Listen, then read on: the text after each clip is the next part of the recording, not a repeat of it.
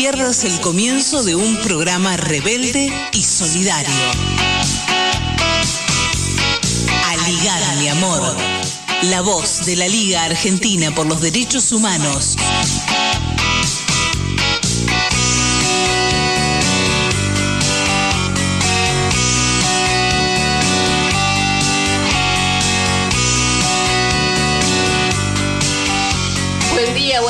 Tardes, bienvenidos, bienvenidas, bienvenides a esta nueva entrega de Aligar mi amor. Estamos aquí en Territorio Rebelde, hasta las 14 los acompañamos. Mi nombre es Marians Monzón y aquí estoy junto a mi compañero de aire y compañero de, ruta en, este, en esta aventura, ¿no? Que es Aligar mi amor, el programa de la Liga Argentina por los Derechos Humanos. Olivier Rebursén, ¿cómo le va? ¿Cómo estás, Marians? Un poco con frío aquí en la ciudad de Buenos Aires, debo decir que está bastante fresca la cosa. Espero que en otros lados donde nos escuchen a lo largo de la semana este, no sea tan duro el frío. Así es, y estamos eh, saludando a nuestros compañeros también de cada una de las radios que nos van eh, retransmitiendo, repicando en cada uno de los puntos del país. Y bueno, como decimos, la más nueva, entre otras, es Radio La Reconquista y también Radio Propaladora, que está en este mismo instante eh, replicando nuestro, nuestro programa, en la 106.5 en Neuquén. Ahí debe ser más frío. Allí seguramente hace mucho frío, ¿no? es donde más se siente. Bueno, también en esta en este territorio tenemos a Dayana Álvarez, quien maneja los controles en este territorio rebelde. Gracias por estar eh, acompañándonos y darnos este sonido que nos beneficia a, todos. También a Elisa Giordano, quien, quien, es nuestra coordinadora general, nuestra alma mater de este programa. Y por supuesto, el programa se hace con producción, por supuesto. Está cada una de las Noras. Nora Leguizamón y también Nora Podestá en la producción de este programa, eh, Víctor Ruegas en el diseño gráfico y por supuesto Malena Dandía en las redes que también lo hace. Y el día de hoy hablamos sobre derecho a la memoria, derecho a la justicia.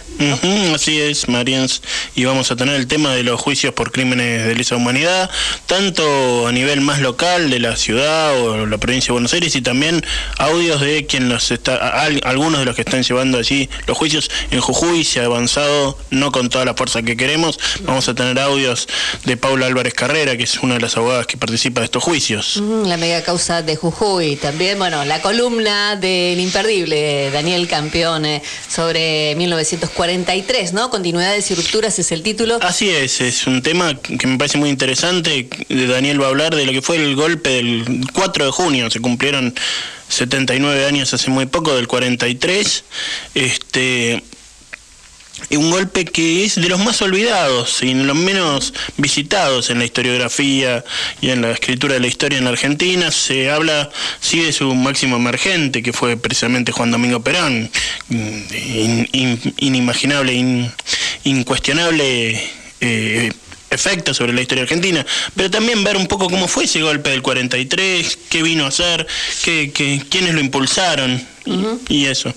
Hechos que han ocurrido, vos hablabas sobre esto tan olvidado, ¿no?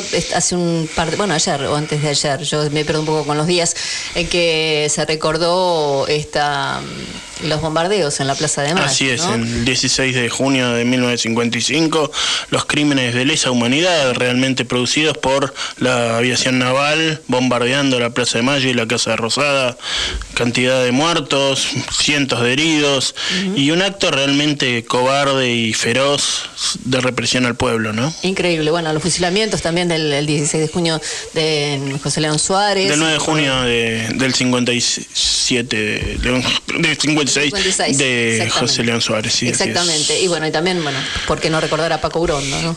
claro. Muchísimo.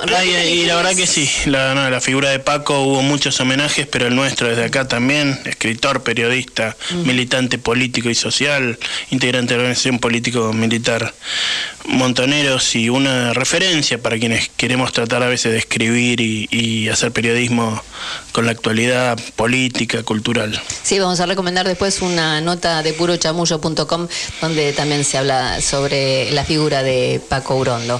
También vamos a compartir con ustedes el día de hoy una entrevista a Graciela Humada, quien es, es socióloga, y vamos a hablar sobre el tema de los comedores que hay en la Comuna 5. Sobre todo ha habido un estudio, una encuesta sobre este tema y realmente la, información es... Eh, extremadamente notoria, ¿no? Por lo eh, triste o lo reveladora que ha sido. La cantidad de gente que recurre a los comedores por estos días. La verdad que estuve leyendo, así que... Pero me parece que tenemos un, una conexión, así que por ahí sepa y vamos. Así es, seguimos comentando que, de qué vamos a hablar el día de hoy. A ligar, mi amor. El programa de la Liga Argentina por los Derechos Humanos.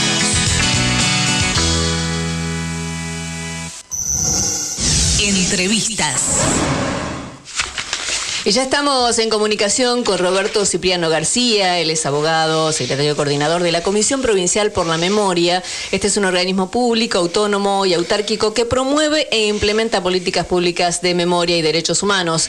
Y mm, hace unos días eh, leímos ¿no? por allí que con el voto de los jueces Diego Barrueta Beña y Daniel Petrone, la Sala 1 de la Cámara Federal de Casación Penal anuló el procesamiento de tres exmilitares imputados por torturas a soldados conscriptos durante la Guerra de Malvinas esta causa que comenzó ya por 2007, ¿no? Con eh, excombatientes que se presentaron en Tierra del Fuego para denunciar torturas que sufrieron durante eh, la guerra en el Atlántico Sur, en las islas. Los saludamos, eh, Olivier Ursén, Mariens Monzón. Roberto, buen día, buenas tardes. ¿Qué tal? ¿Cómo les va? ¿Cómo andan? Bien, bien, Roberto. Eh, bueno escucharte y bueno, como lo contaba Mariens en la presentación de la nota, sabemos que la comisión ha sido uno de los impulsores fundamentales tanto de la iniciativa de identificación de cuerpos como de este juicio penal eh, que se busca se declare crímenes de lesa humanidad al accionar de las fuerzas oficiales, a, los oficiales que torturaron, estaquearon a, a, los soldados en Malvinas, lamentablemente un revés y nos interesaba hablarlo contigo. Un revés en algo que es tan claro, ¿no? Tan claro para todo el mundo, porque eh, los mismos militares que fueron parte de la maquinaria del terrorismo Estado en el continente fueron los que eh, dirigieron la guerra de Malvinas y las mismas prácticas que, llevaron a cabo aquí en el continente fueron las mismas prácticas que después eh, repitieron con los soldados conflictos, ¿no? Porque, como decimos siempre, son, eran fuerzas armadas preparadas para la represión interior, para reprimir al pueblo, no para la no para la, para la guerra ni para la defensa del territorio nacional. Entonces, lo que hicieron fue replicar lo que habían hecho en el continente y las prácticas de tortura, muchas de ellas similares, o sea, porque también picanearon, eh, pasaron picana eléctrica, bueno, fueron creativos en el sentido que adoptaron las modalidades del lugar, ¿no? Entonces los enterraban, digamos, en la, en la turba de Malvinas, los metían dentro de pozos de agua helada a los soldados que estamos hablando de pibes de 18, 19 años, ¿no? Que eran conscriptos, que fueron llevados a la guerra sin ningún tipo de, armamento, ni de preparación, ni, de eh, armamento o eh, cuidados en relación, qué sé yo, las ropas que llevaban, los trajes, ¿no? La tecnología que tenían las Fuerzas Armadas. O, bueno, o algo muy grave, estaquearlos eh, al intemperie, semidesnudos. No nos olvidemos que el clima de Malvinas es muy frío, bajo la nieve estaquearlos incluso bajo los bombardeos enemigos, ¿no? Eh, bueno, de solo imaginar esa situación, la verdad que conmueve mucho, porque insisto, eran pibes de 18 y 19 años, pensemos en cualquier pibe de 18 y 19 años que conozcamos y, uno se estremece pensar que fueron capaces de hacer esas atrocidades y, bueno, y en definitiva no ha habido de parte de, la justicia una, un estar a la altura de las circunstancias y bueno, venimos discutiendo desde hace mucho tiempo justamente si se trata o no de crímenes de lesa humanidad. ¿no? En ese sentido, en ese sentido, Roberto, este, la Argentina ha sido señalada en foros internacionales por eh, personajes, no sé, más allá de lo que cada uno opine, muy reconocidos como Baltasar Garzón, que señalan la importancia de la singularidad argentina en los crímenes de lesa en juzgar crímenes de lesa humanidad, en avanzar incluso con dificultades, pero a veces sobre algún poder civil, como puede haber sido la Iglesia, con casos como von Bernig o la condena a algunos gerentes de, Mercedes-Benz y de la Ford. Sin embargo, en esto, digamos, es decir, no, no hay avance ninguno y el retroceso es sistemático, digamos, ¿a qué podría eh, implicarlo uno? Podría decir, va por acá, por, qué el Poder Judicial tiene esta, esta demora y esta, este jugueteo, como el ratón con la bolita, con estas cosas?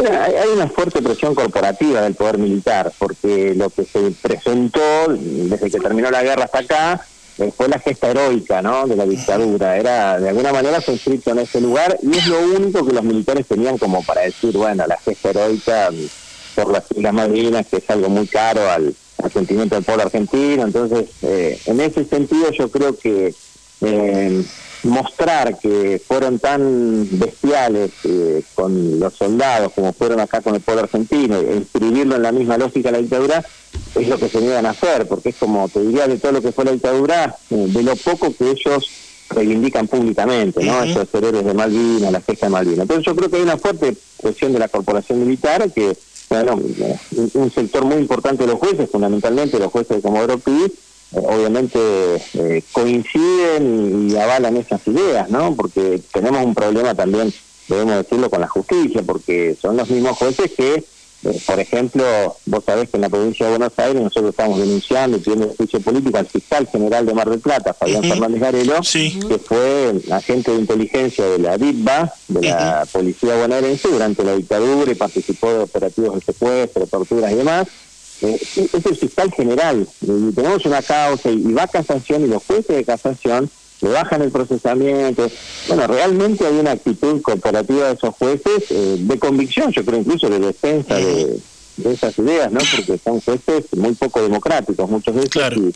y bueno, ahí tenemos un fuerte cambio que hacer en todo lo que son esos tribunales. Roberto, eh, teniendo en cuenta que pasaron 15 años, que fueron más de 160 soldados los que declararon como víctimas o testigos de estas torturas, del otro lado, ¿no? Los que están del lado de la justicia, ¿no? En el poder judicial también. No hay presión, no hay cierta, digamos, eh, manera de, avanzar o de presionar para que esto por lo menos eh, se declare como crímenes de lesa humanidad y que sean juzgados quienes correspondan, ¿no? Ha costado mucho, inclusive ha costado mucho con los distintos gobiernos, ¿no? Porque, bueno, hay toda una situación, eh, insisto, eh, muy sostenida eh, institucionalmente por las Fuerzas Armadas. Entonces, bueno, posicionarse en reclamar esto es un poco ir a contramano de, la, de lo que las Fuerzas Armadas están demandando, planteando. Yo creo que hay presiones y eso dificulta el posicionamiento claro de los partidos políticos eh, a favor del juzgamiento de estos crímenes. Porque quién podría dudar de que, de que esto debería juzgarse, que son crímenes de esa humanidad. Pero bueno, si vos lo ves, eh, los partidos políticos, incluso dentro de la gestión del gobierno, bueno, me refiero en esta gestión actual, incluso hay, hay como muchas, este, bueno, algunos funcionarios tienen menos, eh, menos convicción para llevar adelante esa pelea, y otros que sí pero digo, hay como mucha disputa porque, bueno, se trata de algo que toca eh, a las Fuerzas Armadas actuales. Uno diría, no tiene nada que ver con eso, pero bueno, insisto, eh, han inscrito la gesta de Malvinas como una gesta heroica de, nacional. Hay una lógica corporativa muy fuerte ahí, ¿no es cierto? sigue estando eso, sigue estando, que no pasa obviamente con con los crímenes de esa humanidad en el continente. Nadie, ningún militar va a defender los centros clandestinos de detención, ni las torturas, ni las desapariciones. Nadie va a decir nada sobre eso y nadie lo va a reivindicar. Pero en esto, la, guerra Malvinas todavía es reivindicada eh, por los militares, por los incluso por excombatientes también. Claro, claro. Está clave. Este, Roberto, estamos hablando con Roberto Cipriano García, secretario ejecutivo de la Comisión Provincial por la Memoria, organismo amigo, compañero y muy, muy solidario con la liga históricamente, este, agradeciéndole mucho su participación, nueva participación en este programa, pues ya lo hemos tenido, hablando también de otras cosas Malvinas. Se me, se me ocurre como última pregunta eh, pensar, que pensemos juntos, este, la cuestión internacional, los reclamos internacionales entre la Comisión Interamericana o, foros internacionales han sido fundamentales y han destrabado muchos, muchas trabas que había cuando la impunidad era regla en la Argentina con relación a los crímenes de humanidad de la dictadura sobre los opositores políticos. ¿Pensás que esta puede ser una alternativa? Este, obviamente hay que tener fallo en la Argentina, que todavía estamos en veremos, la Corte no se ha pronunciado, pero ¿ves que puede ser la próxima manera de actuar? Ya, de hecho ya el CECIM La Plata, que es el Centro de Excombatientes y las Malvinas de La Plata, que han tenido desde, el principio, te diría, han sido una organización de excombatientes que son todos conscriptos, ha sido muy clara y muy señera en el planteo de las denuncias de Malvinas, porque no nos olvidemos que los soldados denunciaron las torturas cuando llegaron al continente, los llevaron a los cuarteles y ahí los obligaron a firmar una declaración de silencio, de que no podían hablar sobre eso, sino eh, iban a ser enjuiciados por eso, ¿no? Hubo un apriete muy fuerte para que no hablen. Y aún así hubo muchos soldados que en ese momento eh, declararon haber sido víctimas de tortura. ¿no? Que eso cuando eh, el gobierno de Cristina Kirchner desclasifica esos esos documentos aparecen esos esos testimonios que están en la causa, incluso es decir, desde el principio, no es que los soldados ahora dicen, ah, sí, a mí me no, no, desde el principio lo plantearon, lo señalaron, eh, y el Estado argentino no hizo nada con eso, no hizo nada, no solo en ese momento, pero la dictadura, sino después en democracia tampoco, digo, ¿no? Claro. costó que lleguen las políticas reparatorias, de asistencia, de hecho vos tenés eh, más de más soldados combatientes que se suicidaron después del conflicto que los que murieron en Malvinas, ¿no? Eh, digo, la, la, cifra es impresionante también, por falta de contención, de apoyo del Estado. Y, el tema eh, del planteo internacional, el CECIN La Plata ya lo llevó a la Comisión Interamericana, está tramitando uno de los casos, están en este momento en una etapa de negociación con el Estado argentino, que es parte del procedimiento que se sigue. Así que bueno, esperemos que en ese sentido el Estado reconozca, haga lugar y, bueno, y podamos avanzar con esto. Totalmente, ojalá que ojalá que así sea y obviamente la comisión como como dijimos como uno de los principales impulsores de este de este reclamo junto obviamente con, con las víctimas directas del CECIM y los y los concriptos de época, este aquí tenemos tienen un, un micrófono solidario y dispuesto a difundir todos los avances, e incluso las dificultades como esta del fallo de Barreta Beña, Petrone y la otra juez que no me acuerdo. y la jueza Figueroa, Figueroa votó, en contra, claro. Figueroa había votado bien, por eso no me acordaba. este, pero digamos, decir, eh, pese a los reveses, tienen un espacio para seguir eh, hablando del tema, creemos que es fundamental y que hace a la lucha por los derechos humanos en términos de memoria, pero también de actualidad y, y de poner un límite al, aparato represivo del Estado en el que las Fuerzas Armadas son una herramienta fundamental. Así que te agradecemos mucho la participación. gracias a ustedes por, por mantener estos temas en el aire y seguir dándoles los debates y las discusiones que tanto necesitamos los argentinos. Así que muchas gracias a ustedes, como siempre, por esa coherencia que han tenido desde siempre. Gracias. Roberto Cipriano García, abogado secretario coordinador de la Comisión Provincial por la Memoria. Entrevistas. A ligar, mi amor. El programa de la Liga Argentina por los Derechos Humanos.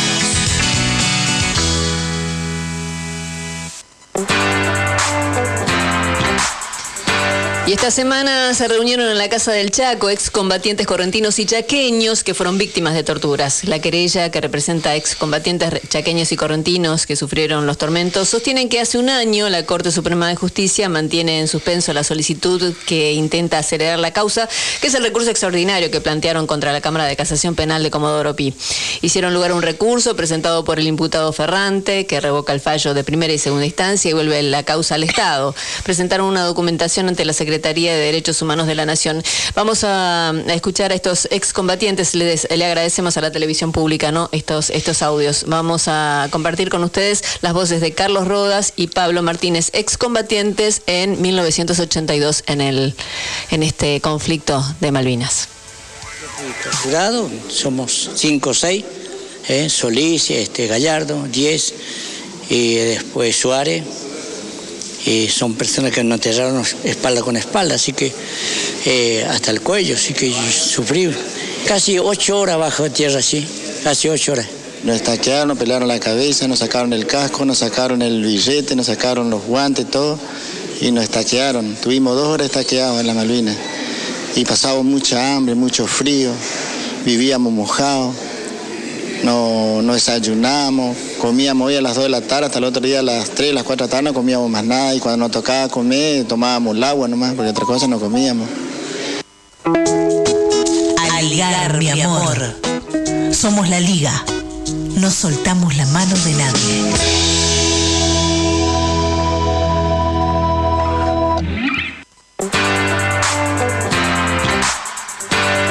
También hay otra megacausa de la que hablabas al principio del programa, Olivier, esta megacausa de Jujuy. Así es, sí, este, se está avanzando, están los alegatos ya, es decir, que entra en su recta final y por eso tenemos unos audios para escuchar.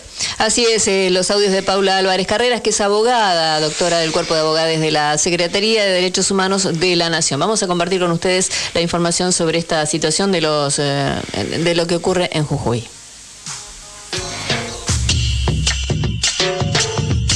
mi amor, por la libertad de las presas y los presos políticos.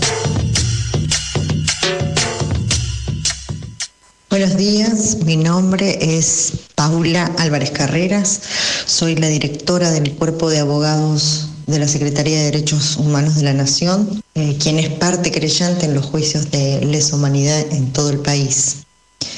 Eh, en estas semanas estamos atravesando en Jujuy el sexto juicio de lesa humanidad y desarrollando de manera conjunta los alegatos entre la querella de la Secretaría de Derechos Humanos de Nación y la querella de Hijos Regional Jujuy. Eh, en este sexto juicio que se realiza en la provincia, eh, destacamos la importancia de este debate oral, que está constituido por una acumulación de 15 causas lo que suma un total de 120 víctimas, de las cuales 44 permanecen desaparecidas.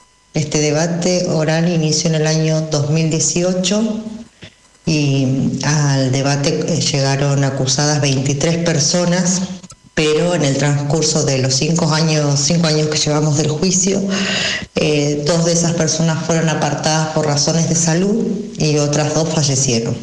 Eh, otra particularidad e importancia que tiene este debate es que fue en este juicio en el que Carlos Pedro Blaquier debió haber sido juzgado.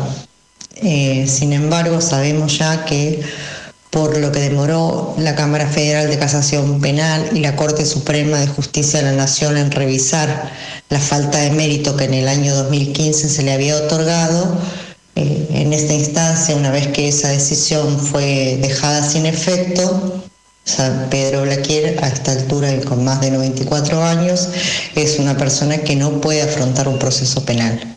De manera que entendemos que esta situación de impunidad generada por el transcurso del tiempo, pero también por la inacción de la justicia, no nos permitió a las partes acusadoras, a las víctimas y a los familiares y a los sobrevivientes ver justicia por los hechos ocurridos durante los apagones del Libertador General San Martín, que fueron secuestros masivos ocurridos en el año 1976, en julio, eh, en el que fueron secuestrados trabajadores del ingenio Ledesma, eh, estudiantes y numerosos habitantes de la localidad de Libertador General San Martín. Y para esos secuestros se pudo comprobar que eh, fueron utilizados los recursos de la empresa como trailers, camionetas, el armado de listados, la identificación de trabajadores y sindicalistas.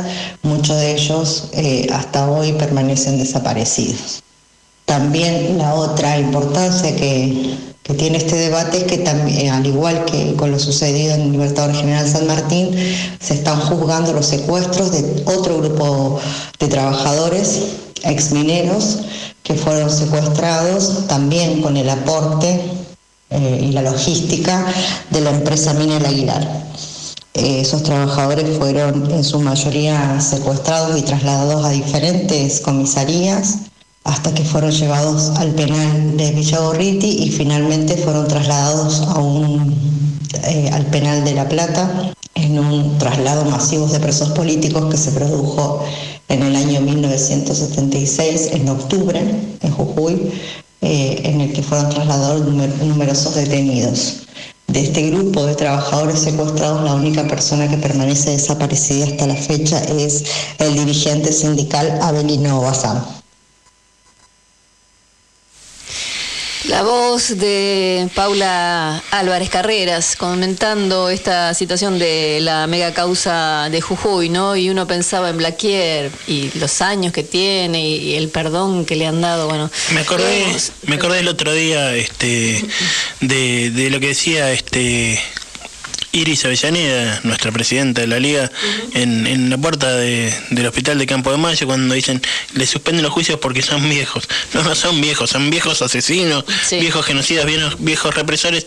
Y hay que decir, es un viejo ladrón, un viejo explotador que utilizó su poder económico para enriquecerse con la dictadura de Blaquier, ¿no? Para desaparecer a los que han desaparecido. Bueno, vamos a compartir con ustedes esta segunda parte de la doctora Paula Álvarez Carreras, que nos va a hablar ahora sí sobre la situación en Jujuy de los presos políticos, presos y presas políticas.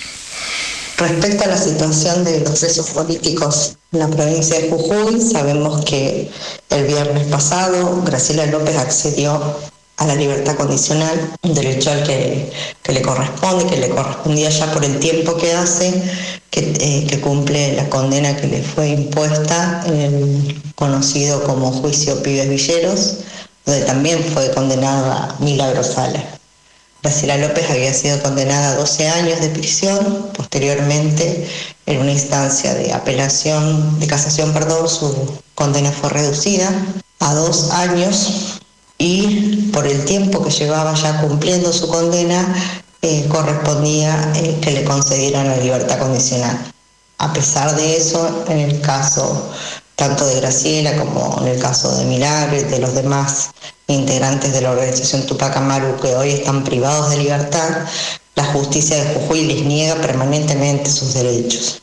En el caso de Milagro vemos esto constantemente porque hay un insistente actuar por parte de la justicia jujeña en encarcelar nuevamente a Milagro Sala, cuando esto es absolutamente ilegal, inconstitucional, es arbitrario y además generaría una responsabilidad para el Estado argentino por cuanto Milagro actualmente se encuentra cumpliendo una prisión en su domicilio porque la Corte Interamericana de Derechos Humanos eh, intervino haciendo saber al Estado argentino que de esta manera Milagro es la, única forma en que Milagro puede resguardar su, salud. Eh, física y psicológica, su salud integral. Esta decisión está permanentemente amenazada por las autoridades jujeñas que insisten con trasladar, con trasladar a Milagro a la cárcel común, cuando en realidad esta decisión no, no debería proceder, en tanto como dije, la Corte Interamericana ha reconocido la situación en la que Milagro está, esta situación de hostigamiento, de persecución permanente, de intentos sostenidos de iniciarles nuevas causas, eh, llevarlas nuevamente a juicio y a fin de generar una acumulación de causas que le impida eventualmente eh, obtener la libertad. Vemos con muchísima preocupación lo que sucede en la provincia de Jujuy, en especial lo que sucede respecto a los presos políticos, entre ellos incluimos por supuesto a Milagro Sala, y a otros tres compañeros que también se encuentran cumpliendo prisión domiciliaria y que esperan, por el tiempo que hace que vienen cumpliendo condenas, ya esperan poder acceder también a la libertad condicional de la misma forma en que pudo acceder Graciela López y Adriana Condori. Respecto a Milagro, también es sumamente preocupante lo que sucede desde que hay un permanente hostigamiento, un sostenido hostigamiento contra su persona. Eh, permanentemente se hace una espectacularización de cada situación como la que le tocó vivir en el día de ayer, que fue la necesidad de ser trasladada hacia un, hacia un hospital, una clínica privada, y para lo cual, eh, por supuesto, la justicia local dispuso un gran mega operativo para el traslado, eh, imponiéndole una vez más estas condiciones de, de hostigamiento y de permanente de permanente control sobre su domicilio, sobre su persona, con personal fuertemente armado, personal de civil, algo que era absolutamente innecesario porque ella tenía una autorización del juez que controla el cumplimiento de su domiciliaria eh, para poder asistir al servicio de salud. Y esto lo vemos con muchísima preocupación porque además sabemos que permanentemente la justicia provincial pretende llevarla nuevamente a cumplir la condena a una cárcel común. Esta situación, quienes, quienes participamos de, de la defensa de Milagro entendemos que no corresponde, no solo porque es ilegal, arbitrario, inconstitucional, sino porque existe una decisión de la Corte Interamericana de Derechos Humanos a través de la medida provisional que se dictó en contra del Estado argentino, quien debe garantizar la salud integral de Milagro y es por eso que Milagro está cumpliendo su condena, la condena que además todavía no está firme, la está cumpliendo en su domicilio. Esto es con la finalidad de resguardar su salud psicológica y su salud física.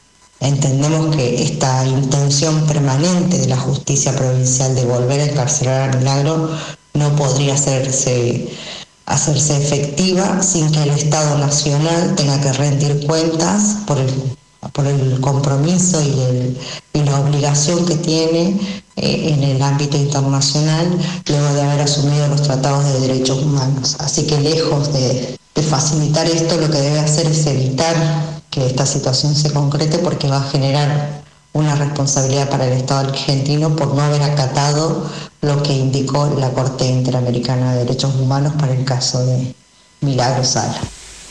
Era Paula Álvarez Carreras, abogada, doctora del Cuerpo de Abogados de la Secretaría de Derechos Humanos de la Nación, quien nos comentaba la situación en Jujuy. Bueno, y nos comentaba también este hecho que se produjo esta semana, ¿no? Cuando Milagro Sala fue al médico acompañada por un fuerte dispositivo de seguridad, eh, que no hacía falta tanto, tanta policía, tanta gente armada. Basta de revancha contra Milagro Sala, dicen las organizaciones, diversas organizaciones, quienes marchan al Ministerio de Justicia el próximo martes 21 de junio a las 14, donde se concentrarán es en el obelisco. Gerardo Morales le ha dado la orden al fiscal general de Jujuy, Sergio Lelo Sánchez, para que Milagro Sala vuelva a cumplir su injusta condena en la cárcel. Seis años y medio lleva en prisión Milagro Sala. Su actual prisión domiciliaria fue una exigencia de la Corte Interamericana de Derechos Humanos, lo que ubica las presiones de Gerardo Morales en una franca violación de nuestra Constitución Nacional. En Jujuy no hay Estado de Derecho, no hay justicia independiente y los principios democráticos son sistemáticamente violentados por el gobierno de Morales. Hay que dejar de sacarse fotos con el carcelero de Milagro y terminar con esta mancha en la ética y la moral que significan los presos y las presas políticas de la Tupac Amaru en nuestra patria. Libertad a Milagro Sala. Entonces reiteramos, este martes 21 de junio a las 14 se concentran en el obelisco para marchar al Ministerio de Justicia. Este año formate en responsabilidad social. Hoy, el conocimiento solo no alcanza. En EduForce te ayudamos a comprender la realidad y te damos las herramientas para llevar la responsabilidad social al interior de tu organización. Desde un proyecto hasta una estrategia integral, te enseñamos a diseñarlos, ejecutarlos y a medir y comunicar los resultados. En nuestra plataforma digital podés encontrar textos, videos y participar de clases en tiempo real con el profesor y otros alumnos. Lo haces a tu ritmo y desde la comodidad de tu casa. Llevamos más de 10 años formando las nuevas generaciones de líderes comprometidos con el desarrollo sostenible y ahora también en perspectiva de género. Ingresa en eduforce.com e inscribite. Acercándonos Ediciones, producimos y distribuimos materiales culturales promoviendo la pluralidad cultural, el pensamiento crítico y la interacción como herramientas para construir un mundo mejor y más justo. Te invitamos a recorrer nuestros espacios en las redes y así conocernos un poco más.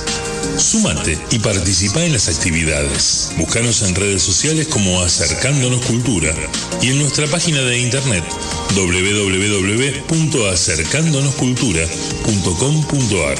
Te esperamos. Aligar mi amor, el programa de la Liga Argentina por los Derechos Humanos, no solo se emite los sábados a las 12 por AM740 Radio Rebelde. Podés escucharlo también por YouTube y Spotify y seguirnos en Facebook y Twitter cuando quieras. Seguinos en las redes como Aligar mi amor para comentar y compartir los informes y las notas. Acordate, Aligar mi amor.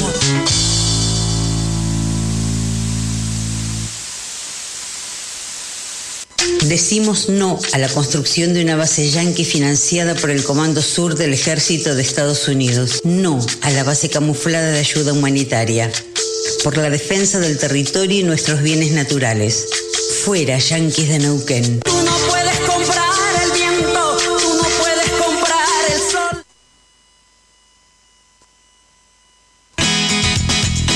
Aligar mi amor, el programa de la Liga Argentina por los Derechos Humanos.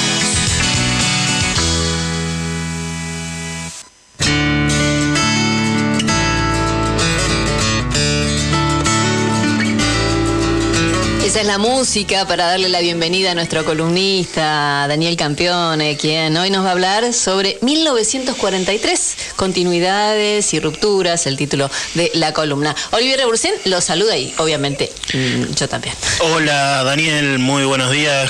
Bueno, Muy buenos días, ¿qué tal? y escucharte, bueno, como, como lo decía Mariens, se cumplieron 40 79 años, hace 15 escasos días, del golpe del 4 de junio de 1943. Un golpe que, como habíamos hablado cuando preparábamos tu columna, cuando la pensábamos, es de los menos recordados, por decirlo de algún modo, de los seis que asolaron eh, a la Argentina en el, en el siglo pasado. Y sin embargo, tiene aristas y cosas muy interesantes. Entonces nos parecía interesante poder hablarlo contigo, con aprovecharlo desde tu columna de historia que hacemos una vez por mes. Sí, el golpe de 1943 en efecto fue muy significativo, eh, entre otras cosas porque dio lugar al origen del peronismo. Sí. Una de las formas, no debe ser la única, a veces eh, se toma como la única, pero una de las formas de, de leer, de interpretar eh, la, el régimen militar de casi tres años de duración, que empezó en 1943, es como prólogo, como origen, como fuente del peronismo. Efectivamente, un por entonces desconocido coronel Juan Domingo Perón resultó eh, una figura fundamental, no tanto del golpe en sí mismo, cuando todavía era un personaje de segunda línea dentro del ejército argentino, sino a partir de unos meses después, cuando se, le, se lo pone a cargo del Departamento Nacional del Trabajo, que casi de inmediato es convertido en Secretaría de Trabajo y Previsión. Uh -huh. eh, pero yendo al golpe en sí mismo, una de sus características particulares es que si lo diferenciamos con el de 1930 que derrocó al presidente Hipólito Yrigoyen en su segundo gobierno, el 4 de junio de 1943 cae un régimen que guardaba ciertas formas de apariencia constitucional y democrática, pero en realidad era un régimen manchado en su legitimidad, un gobierno manchado en su legitimidad, porque provenía del fraude electoral, que tenía vigencia eh, o renovada vigencia a partir de las elecciones de 1932 en nuestro país, cuando fue electo Agustín P. Justo como presidente. Se había prolongado en la sucesión de Justo la presidencia de Ortiz y la de eh, Roberto Ortiz y la vicepresidencia de Ramón Castillo. En 1943 Ortiz había muerto y Castillo estaba en ejercicio de la presidencia. Y no solo eh, existía este origen ilegítimo, sino que el gobierno, el oficialismo del momento se aprestaba a consumar un nuevo fraude. Uh -huh. Ya tenía su candidato, que era Robustiano Patrón Costas, eh, lo que significaba o entrañaba una radicalización, si se quiere decir así, de este gobierno del fraude. ¿Por qué? Porque Patrón Costas, eh, bueno, en primer lugar era un gran terrateniente y un industrial azucarero, uh -huh. una de las grandes fortunas del norte argentino, y además era un dirigente del Partido Demócrata Nacional, del Partido Conservador. Hasta ese momento eh, no habían accedido vía fraude, vía el fraude que se inició en 1932, eh, mandatarios, presidentes del núcleo conservador. Agustín P. Justo era un militar que gustaba eh, proclamarse de origen radical. Eh, Roberto M. Ortiz había sido radical también. Activamente radical de la rama antipersonalista, de la rama antirigoyenista. Patrón Costas era un dirigente del Partido Conservador. Uh -huh. Lo otro que ocurría en ese momento e influyó en el origen del golpe es que Patrón Costas era considerado un aliadófilo. lo que equivalía a ser partidario de la entrada de Argentina en la Segunda Guerra Mundial, entonces en curso. Y eh, la ilegitimidad de- del régimen existente hasta el 4 de junio, junto con eh, el choque entre la visión aliadófila del candidato a presidente y el impulso neutralista, en muchos casos con un fuerte matiz eh, eh, proeje de eh, buena parte de los militares argentinos, se conjugó para impulsarlos al golpe. Pero otra cosa que hay que decir, que fue un pronunciamiento militar, por un lado, bastante imprevisto. No existía, como sí existió en 1930 y como se produjo en otros golpes de Estado, toda una campaña en contra del gobierno existente y las apelaciones a que las Fuerzas Armadas podían llegar a intervenir, sino que la ciudad de Buenos Aires y el país se despertó un día, yendo a la apariencia, obviamente que había una conspiración en curso, pero en la superficie de los hechos, eh, el país se despertó un día con un golpe militar que no se sabía bien qué objetivos tenía, quiénes lo dirigían, cuál era su, su finalidad. Y que efectivamente en el inicio de esa gestión no había homogeneidad, no había una unidad de dirección entre los militares que dieron el golpe y por otra parte había escasos apoyos civiles y escasa participación civil en ese golpe. A diferencia de otros golpes, ¿no? Claro. Claro, una muestra fue el primer gabinete que se conforma después del 4 de junio. Todos militares, salvo el ministro de Hacienda, que era Jorge Santamarina, otro representante de eh, los intereses económicos más concentrados. Santa Marina eh, es un apellido ligado también a- al comercio, a la producción agropecuaria, etcétera. Y Jorge Santamarina era efectivamente un liberal. Es decir, que tampoco podemos pensar en términos de una homogénea eh, orientación eh, nacionalista. Nacionalista, claro, que es por ahí como, como la historiografía ha intentado dibujar eso, ¿no? Na- na- nacionalista, moralizante, esto de que, de que ese golpe se metía con las letras de los tangos, con la dictadura digamos, en sus sensaciones se, me- se metía con la letra de los tangos, una vuelta importante de la iglesia también al poder, ¿no? Sí, todo eso existió, todo eso es acertado. eh, se le podría agregar, eh, eh, sobre todo durante un periodo, eh, políticas antisemitas. Hubo gente eh, despedida de la administración pública o sancionada bajo el cargo principal de ser de origen judío. Además se implantó bastante rápidamente la enseñanza religiosa en las escuelas, o se avanzó para implantarla, pero hubo distintos periodos a lo largo de, de esta, de esta dictadura militar.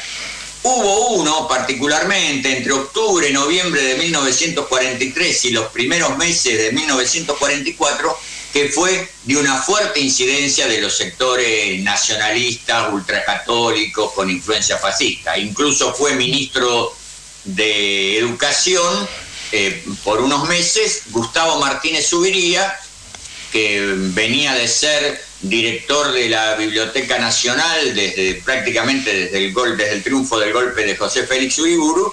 eh, Y que era precisamente un conocido nazi que escribía novelas bajo el seudónimo de Hugo Wast, este, que eran verdaderos panfletos antisemitas, digamos. Sí, y que eh, siempre hay que hacer la nota al pie cuando se habla de Martínez Subiría, de que era un escritor de éxito masivo.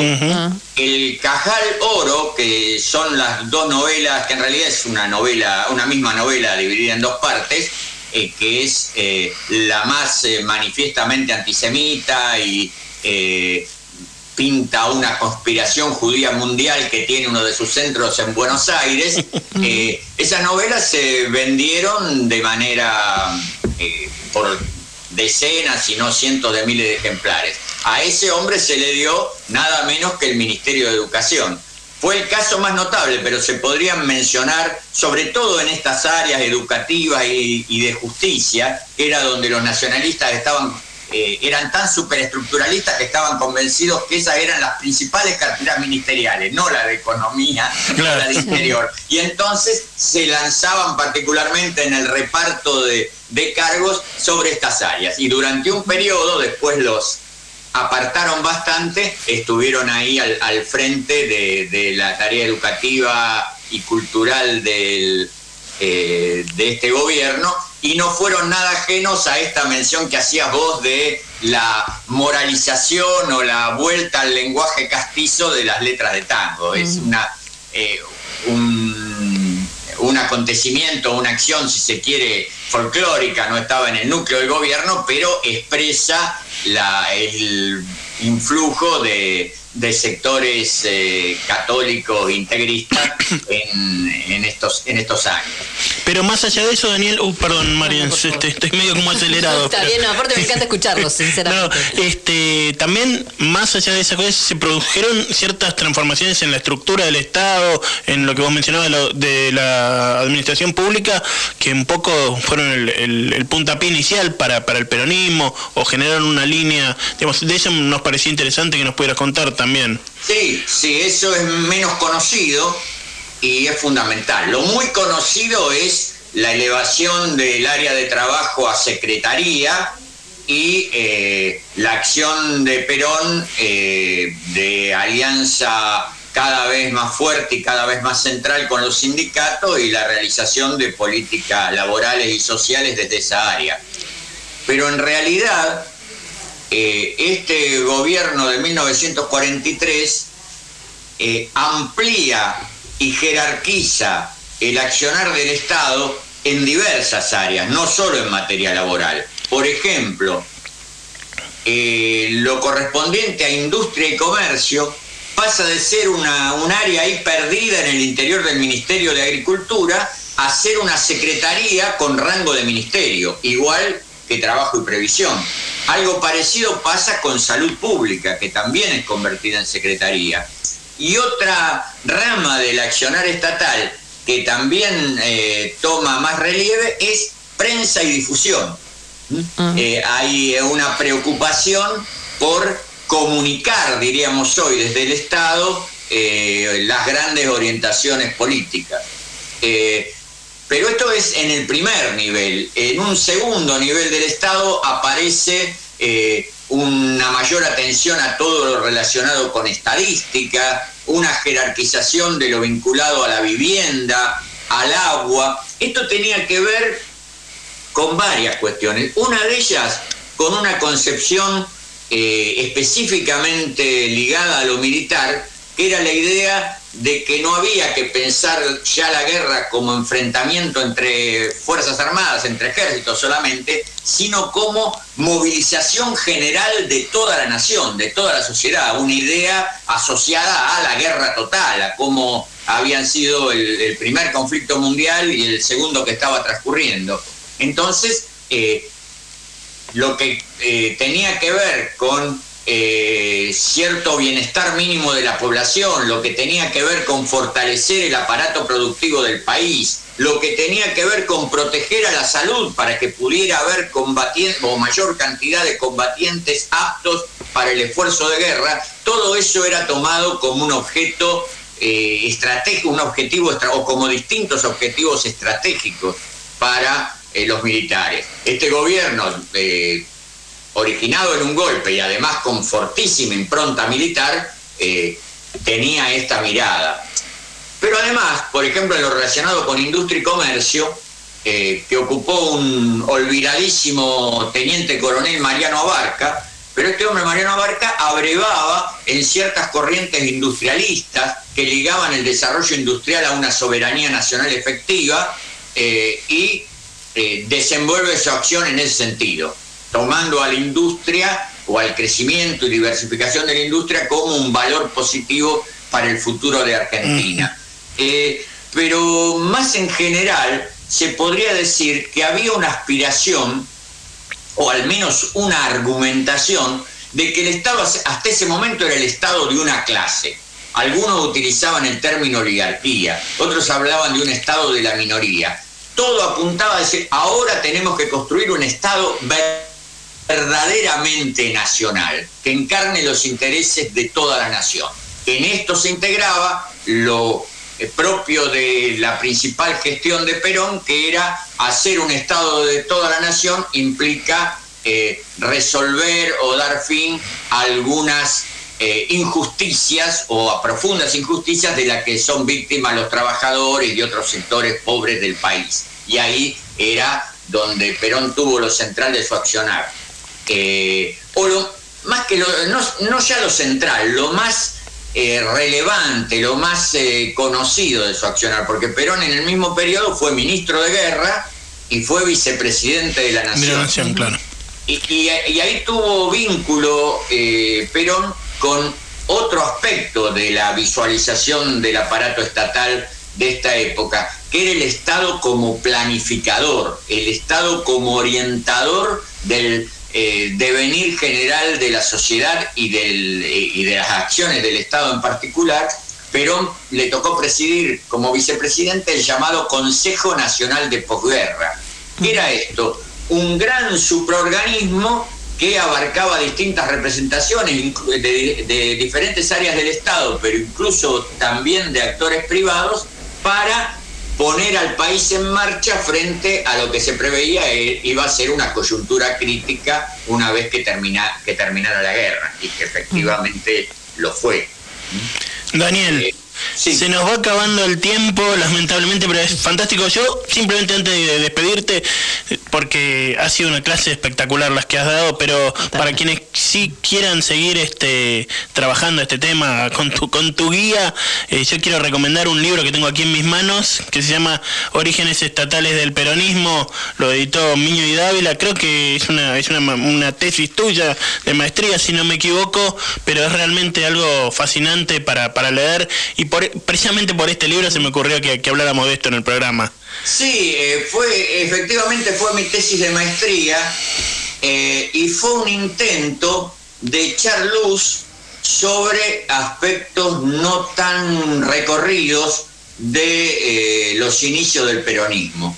en el intento de mostrar que para discutir el comienzo del peronismo no había que dirigirse solo hacia sus políticas laborales y sociales, sino al conjunto del accionar del Estado, en el entendimiento de que eh, las posteriores em, orientaciones de Perón en materia de, industria, de agricultura, de salud, de obras públicas, tuvieron su origen en esta etapa y eh, articularon eh, con su eh, lo que era su búsqueda de, acumulación política. Es decir, Perón tenía una búsqueda de acumulación política, de legitimación del sistema y tenía también una, una estrategia renovada de acumulación económica, ¿no? un poco en la dualidad entre acumulación y legitimación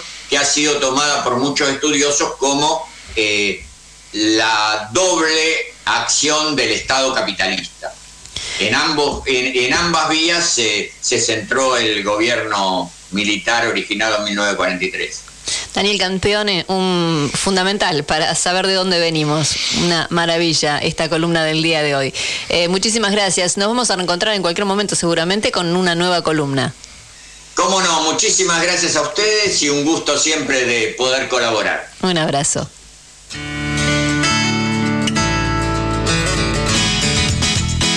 Ligar, mi amor. El programa de la Liga Argentina por los Derechos Humanos.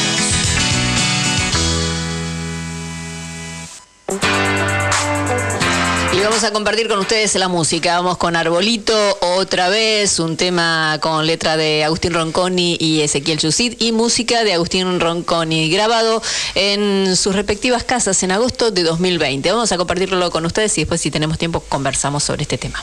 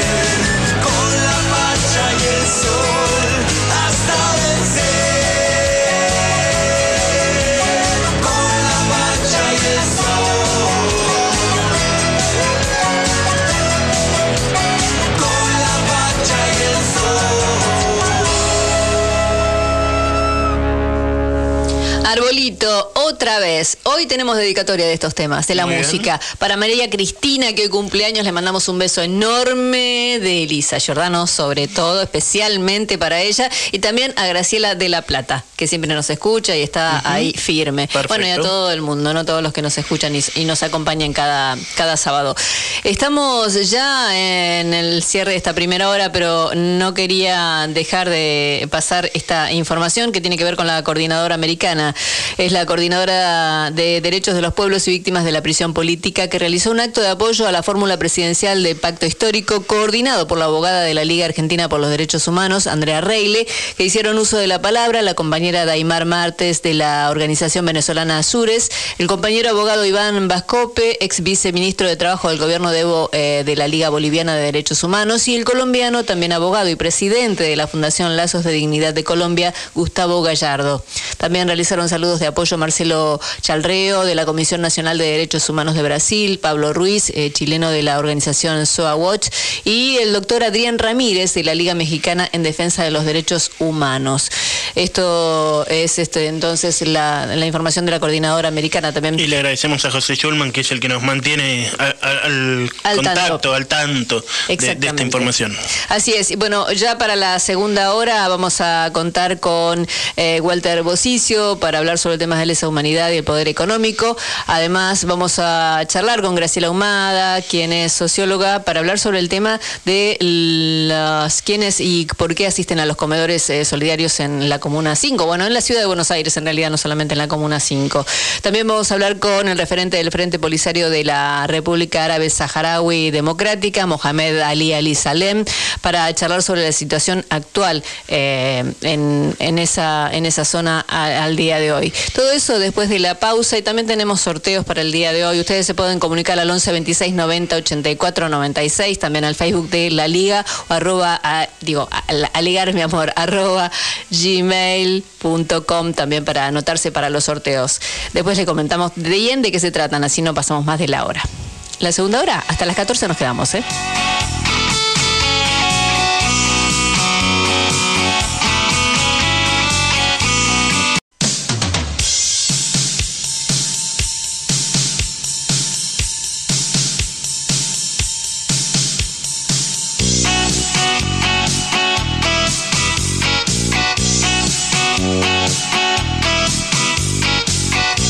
Ya estamos en la segunda hora de Aligar mi amor. Estamos aquí hasta las 14. Yo les había hablado sobre el sorteo. Hoy sorteamos un libro Mafia Capital. Cambiemos las lógicas ocultas del poder de Rocco Carbone de Ediciones Luxemburg. Ustedes pueden enviar un mensaje al 11 26 90 84 96 o también al Facebook, ¿no? De Aligar mi amor.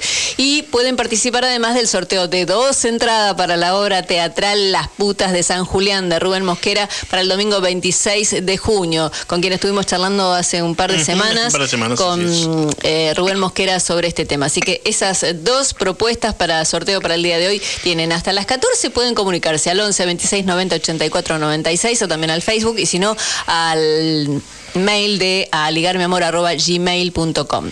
Dicho esto, vamos al separador y vamos a recibir a nuestro siguiente invitado. A ligar, mi amor. El programa de la Liga Argentina por los Derechos Humanos. Entrevistas. Y vamos a saludar a Mohamed Ali Ali Salem, que es referente del Frente Polisario de la República Árabe Saharaui Democrática, quien eh, ya está en línea. Lo saludamos Olivier Revolución, Mariens Monzón. ¿Cómo está Mohamed? Hola, muy buenas, muy bien, muy bien. Queríamos saber cuál es la situación y, actual del conflicto y la reacción del gobierno español, ¿no? ¿Qué pasó con el presidente del gobierno español, eh, Sánchez, eh, Pedro por, Sánchez. Pedro Sánchez, por estos días que ha hecho algo que no les gustó mucho, tanto al gobierno español como a, a la República Árabe Saharaui, ¿no? Hola, muy buenas. Sí, bueno, eh, de alguna manera Pedro Sánchez ha tomado una decisión unilateral y personal.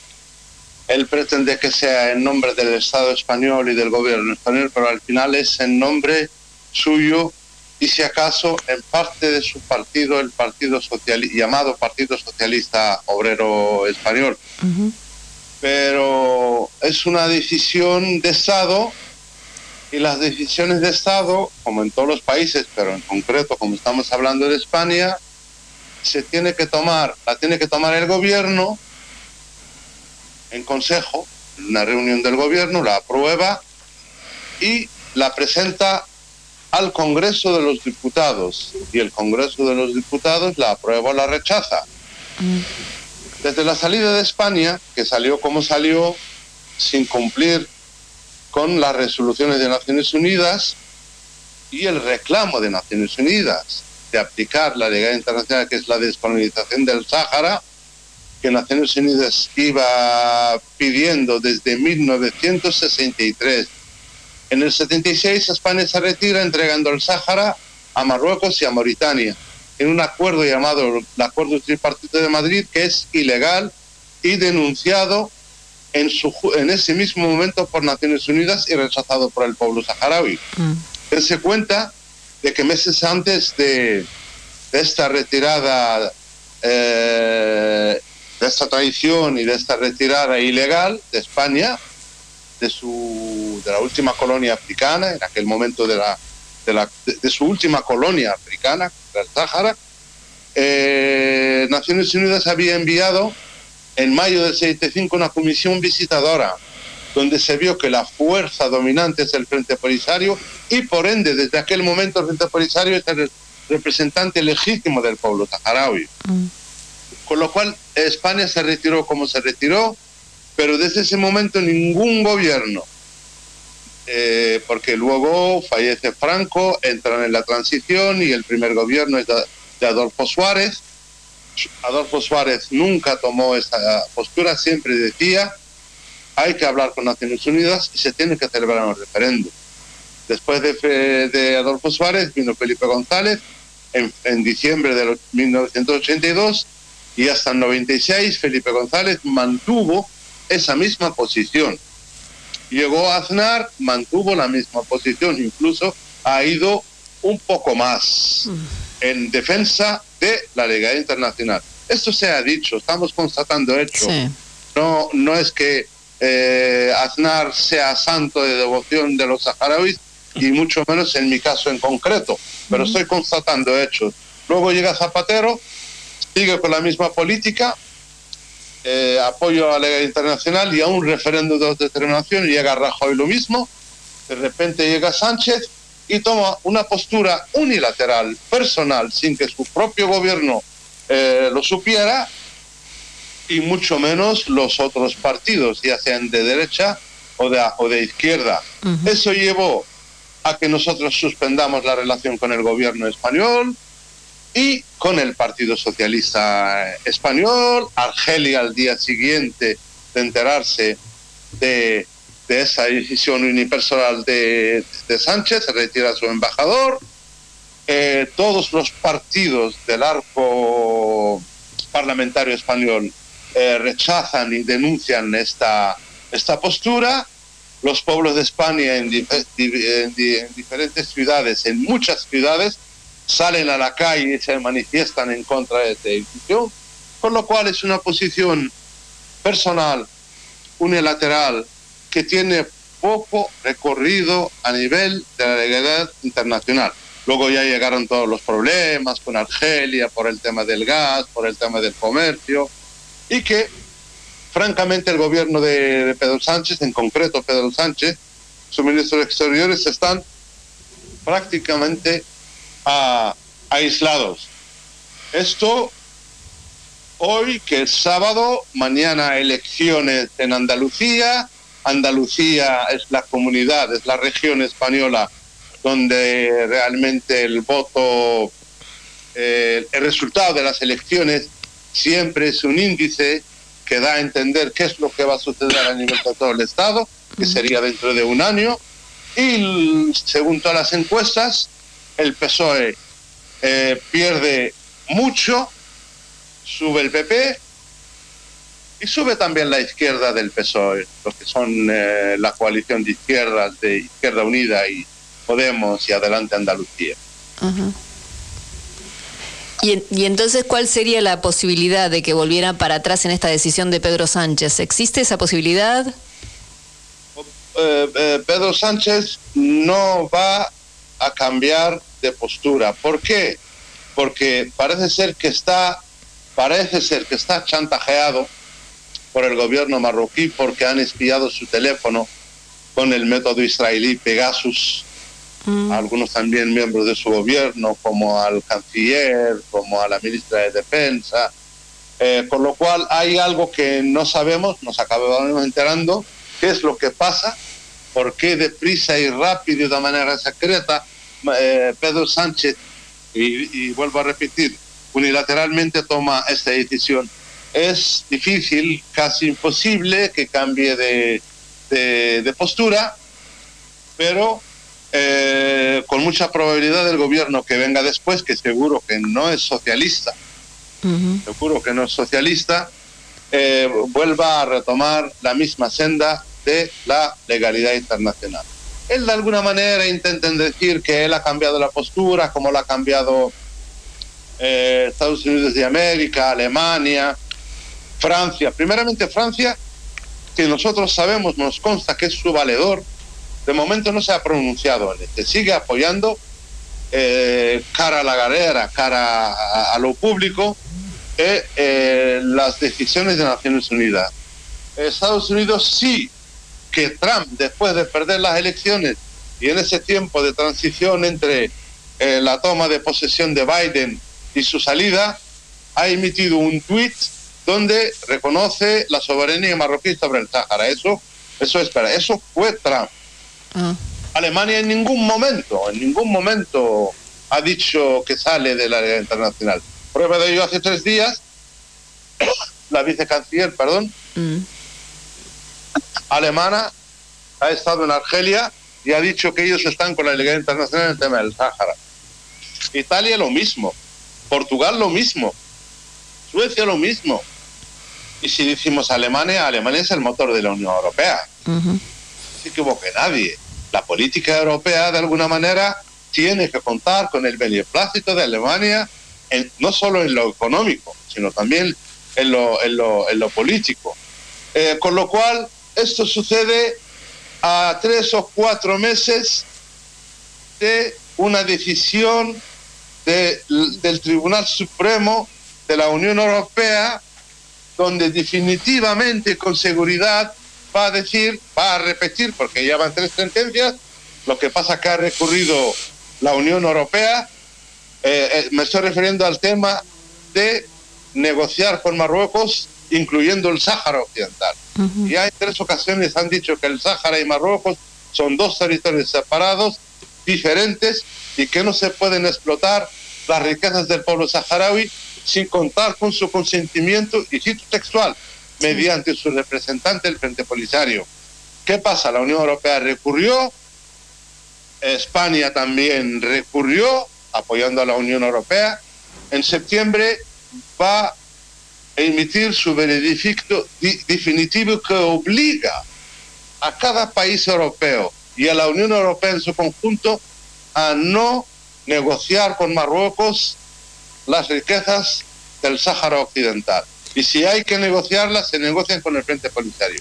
Por lo cual, lo que, está, lo que están haciendo Marruecos es ganar tiempo, España ganando, ganando tiempo y en lo económico la Unión Europea ganando tiempo, pero queda para septiembre, ya tendríamos con seguridad esa resolución, porque lo lógico es que reafirme las otras tres que ya ha emitido este Tribunal Supremo y es acorde a la legalidad internacional.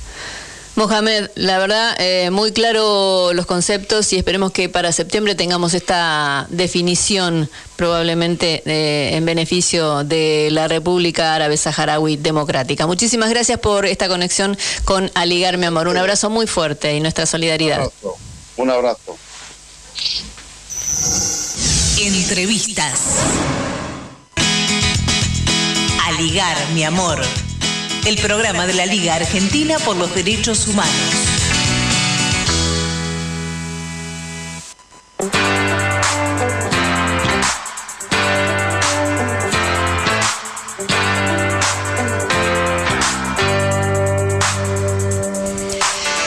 Y quería saludar a Teresa de Mendoza, que dice, muy interesante lo del golpe del 43. La verdad es que mm, no, está, está ganando fanáticos nuestro amigo, nuestro columnista Daniel Campeón. ¿eh? Realmente, no, es que es muy interesante la historia y cómo la cuenta, eh, porque nuestra historia siempre es interesante, pero depende de quién la cuenta, es más eh, atractiva o no. Eso, esa es la, la cuestión. Eh, también vamos a, a compartir con ustedes otro tema, una canción que se llama La Libertad. Vamos a escucharla y después la, la comentamos.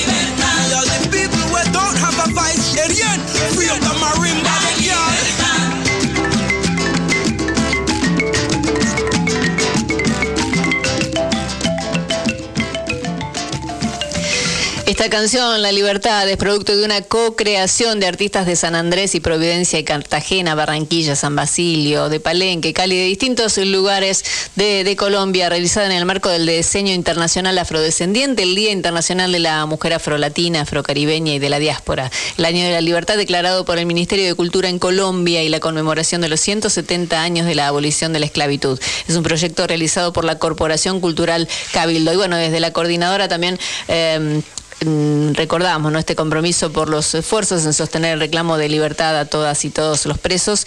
Y también bueno mm, en, en apoyo a Petro y Francia quienes van a estar mañana en estas elecciones de Colombia. mañana, exactamente. Vamos por allí no esa es, es la intención que América Latina eh, pase por lograr la paz en Colombia sobre todo. Separamos y venimos.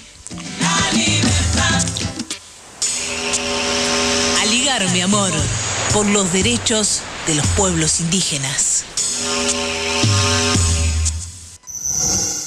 Entrevistas.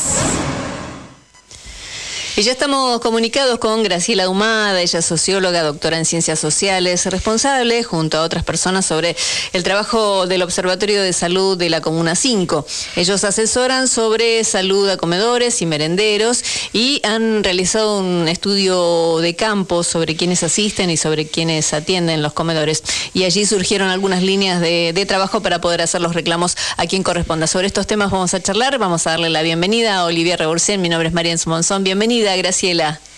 Hola, ¿cómo les va?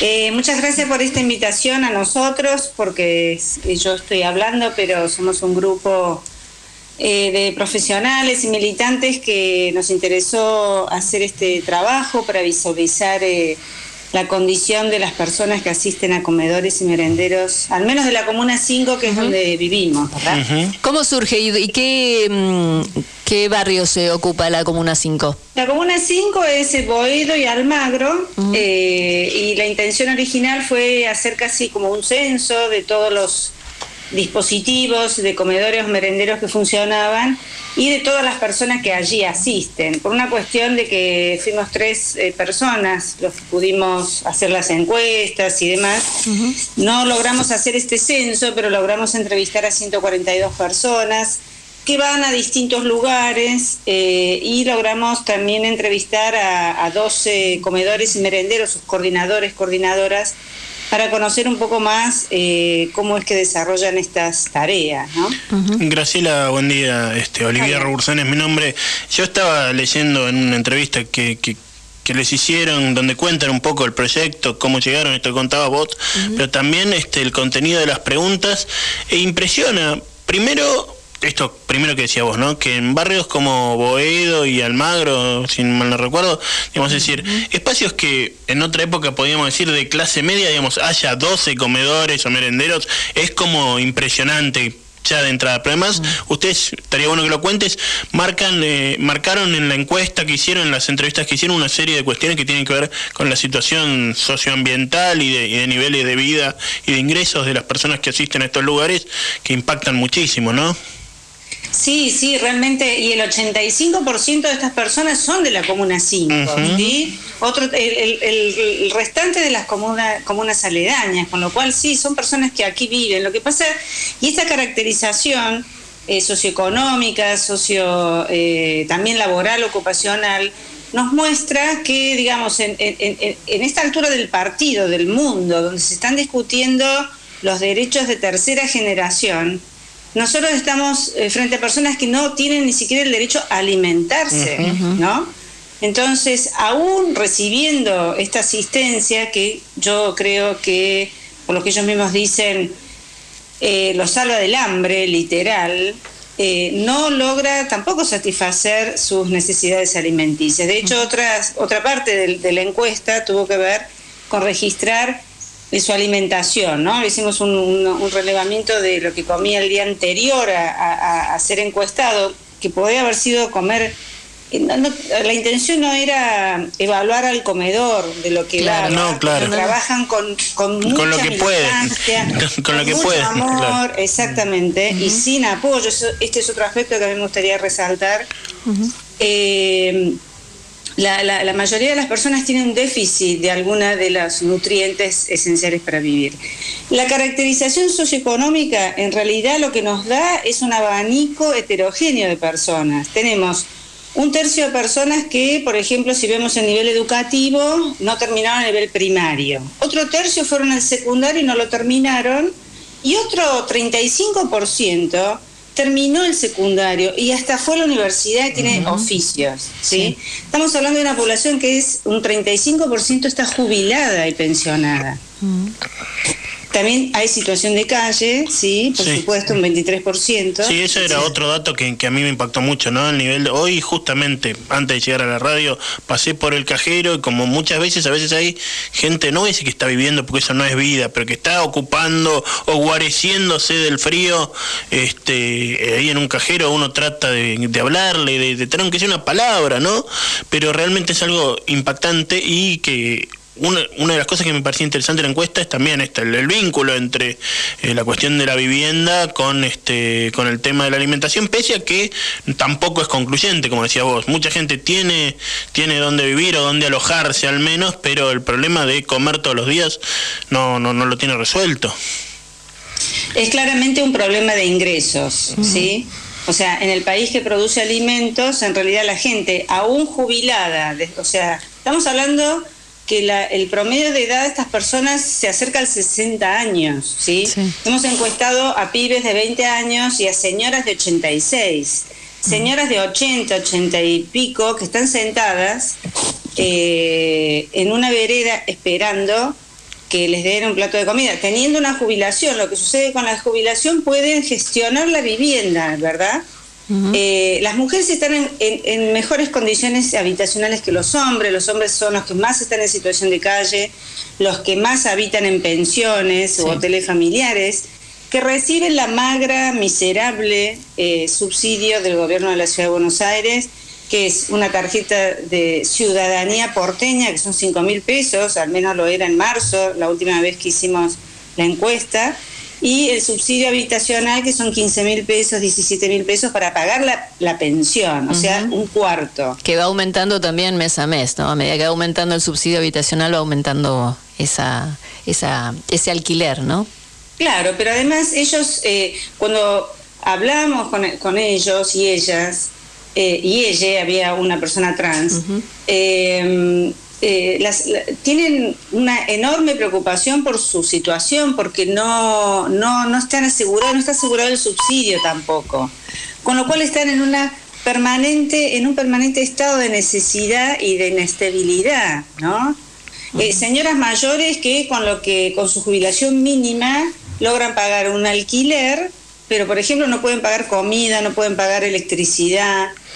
Todo Eh, esto, todo esto, Graciela, en la ciudad eh, más rica en cuanto a la producción de ingresos promedio de- de- del país, donde uno pasa por algunas calles y venden ropa a eh, sumas, sumas astronómicas.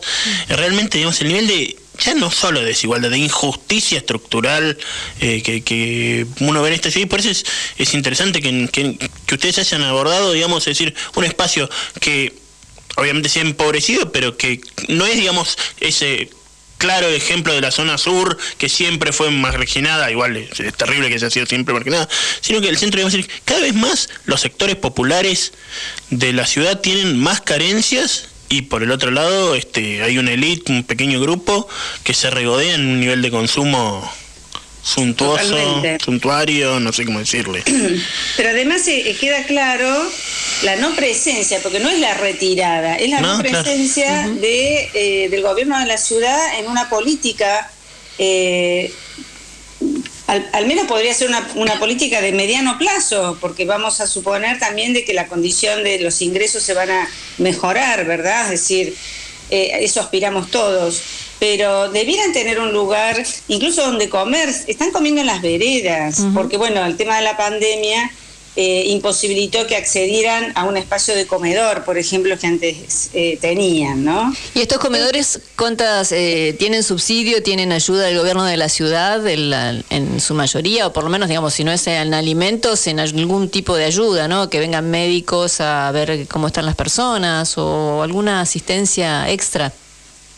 No, nada de ello. De hecho, el, el grupo al, el- al cual yo pertenezco, que somos como del Observatorio de la Salud de la Comuna 5, eh, dos médicos que son los que también participaron en este estudio, eh, Javier Sagese y Claudia Gandolfo, eh, ellos son médicos y ellos en, en época de pandemia empezaron a, a ir a los comedores para orientar eh, mm, sanitariamente a la población, sabiendo que por la pandemia, digamos, un conjunto de enfermedades habían sido desplazadas por el problema de COVID.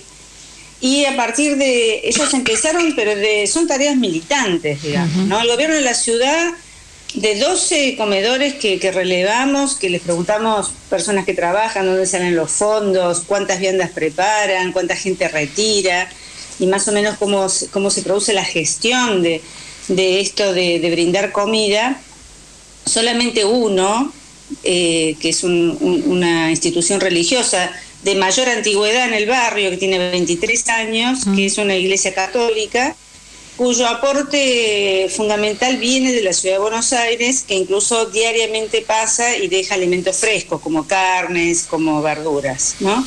El resto, tres comedores tienen una asistencia no total, parcial, del Ministerio de Desarrollo Social, y el resto es eh, donaciones, ¿sí? sean de voluntarios, si son, eh, había tres eh, comedores gestionados por la Iglesia Católica, es decir, voluntarios que se recoge a través de las misas y fieles y demás, o militantes de distintas agrupaciones del Frente de Todos. Entonces, si bien ellos y ellas quieren preparar comidas de la mejor calidad posible, como, como la que uno quiere comer en su casa, muchas veces el precio, el precio de la carne, de las verduras, redunda en preparar los famosos guisos y polentas y- este tipo de comida que, que, bueno, llena, pero no necesariamente alimenta lo que tiene que alimentar, ¿no? Otra cosa que se descubrimos es un déficit de ingesta de agua, porque en las plazas no hay agua. Claro. O sea, no hay bebederos, es verdad. No hay bebederos. es otra, es otra cuestión. Eh, otra cosa que yo quería eh, remarcar, por ejemplo, hay 118 personas que están trabajando en la gestión de estos comedores y merenderos, la mayoría son mujeres, un 60%, eh, de modo voluntario, ¿sí? De modo voluntario. Entonces, eh, es, es como, eh, es un, un esfuerzo militante muy importante que yo lo quiero remarcar, pero también hay que decir de que las personas no necesariamente reconocen el apoyo de organizaciones en esto. Mm, sí. ¿sí? Creen que es la Digo, iglesia. que es como, Mm. eso es un tema interesante. Otro tema interesante, las personas cuando uno les pregunta si esto es suficiente, y la verdad que no, no es suficiente. O sea, saben que con esto, digamos, no, no, no padecen ese hambre terrible, pero no les resuelve tampoco el, el problema alimentario. ¿no? Graciela. Sí, ha organizado como un espacio donde interactúan, conocen otras personas, finalmente se arman espacios eh, sociales interesantes, digamos. ¿no? Graciela, tenemos que terminar la nota, lamentablemente nos quedaríamos con- con- con- conversando. Es eh, impactante, conmueve, conmociona el resultado de- del estudio, por lo menos lo, que yo he tenido acceso, es realmente impactante y hace hervir la sangre de, de la injusticia, ¿no? Pero bueno, es bueno que, que se enfoquen estas investigaciones, que se enfoquen estas investigaciones desde una práctica social, militante, pensándolo en el derecho a la salud, en el derecho a la, a la alimentación. Te queremos agradecer mucho la participación en el programa. ¿Hay algún link o algo donde pueda la gente que nos está escuchando tener acceso a los resultados, esta nota que tenemos nosotros? Eh, no, la verdad que no mm, lo hemos distribuido, pero sí, sí, ahora me acuerdo, está en el Facebook, en Observatorio de la Salud de la Comuna 5. Ahí Bien. en el Facebook está, sí, menos mal que me acordé. Bien, Observatorio de la Salud de la Comuna 5, entonces, para que Así entremos es. todos a, a informarnos sobre esta sobre este flagelo Sí. ¿no? que han investigado ustedes. Hay mil personas los sábados que circulan buscando comida y diariamente hay aproximadamente unas 500 personas en la Comuna 5 que van a los distintos merenderos y demás y, y comedores a comer. Y vale también comentar que hay organizaciones vecinales que siguen asistiendo a gente en situación de calle, no solamente con eh, viandas de comida, sino con el oído puesto para escuchar sus problemas, porque las personas no solamente necesitan alimentarse eh, a nivel comestible, sino también charlar y, y contar qué, qué es lo que le pasa, ¿no? Exactamente. Un abrazo, Graciela Hermanado. Muchísimas gracias por compartir este ratito con Aligar, mi amor. Bueno, muchas gracias a ustedes y que tengan un buen fin de semana. Y feliz Día del Padre para quienes lo sean. Gracias, igualmente. Graciela Humada es socióloga, doctora en ciencias sociales, responsable junto a otras personas sobre este trabajo tan interesante del Observatorio de Salud de la Comuna 5, donde pueden entrar en el Facebook para saber de qué se trata. Entrevistas. A ligar, mi amor. El programa de la Liga Argentina por los Derechos Humanos.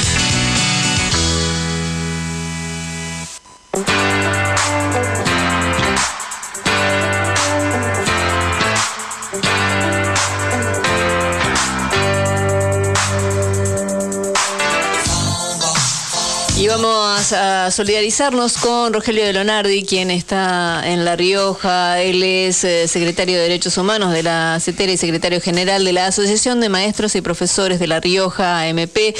Eh, nos preocupa realmente la persecución a la que fue sometido hace unos días y lo explica él. Vamos a compartir con, eh, con ustedes cómo lo explica Rogelio de Leonardi, pero eso no quita que nos solidaricemos en nombre de todos ah, con su situación. Vamos a compartir con ustedes entonces la- el audio de Rogelio Leonardi que nos habla desde La Rioja. Ante todo, muchas gracias por el, por el contacto.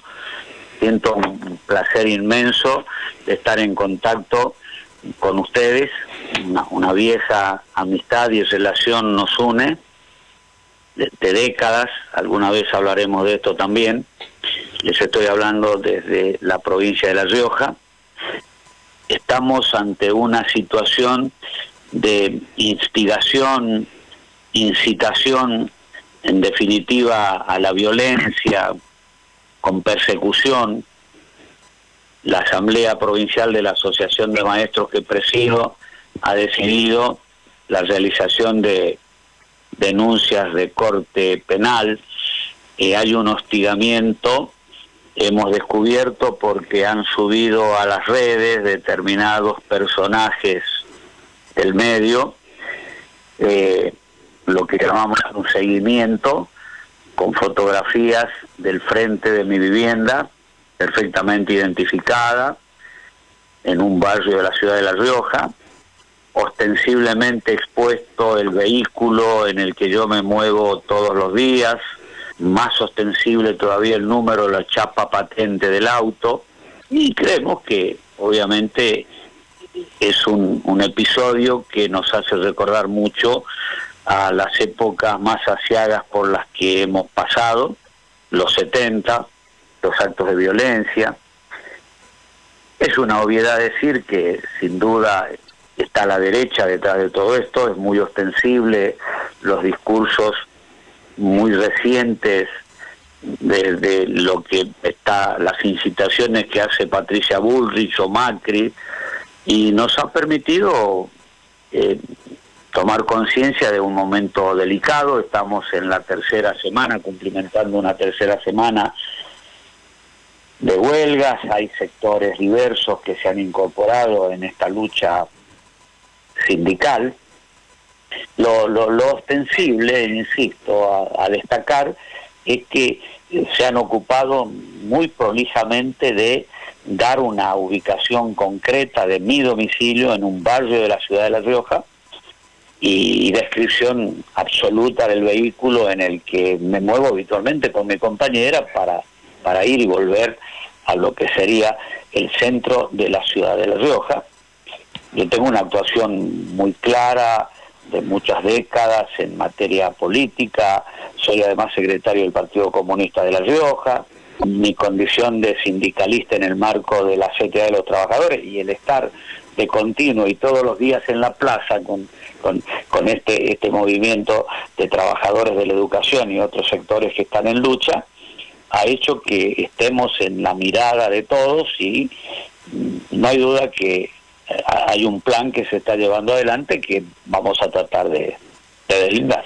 Hay de por medio un comunicador social que, que ha subido en las redes, en sus, en sus espacios, eh, estas fotografías. No podemos delimitar que haya sido esta persona la de las fotografías, pero es muy, muy ostensible. Hay claramente un seguimiento de los movimientos de quien habla en los lugares donde adquiere eh, insumos para de alimentación y, y muy ostensiblemente también eh, cuando el, auto se detiene frente al domicilio particular con una muestra clara de la fachada, desde el, desde el número de la casa, secretario de Derechos Humanos de la provincia de La Rioja, compañero Pocho Brizuela, muy vinculado, muy ligado a todas estas cuestiones.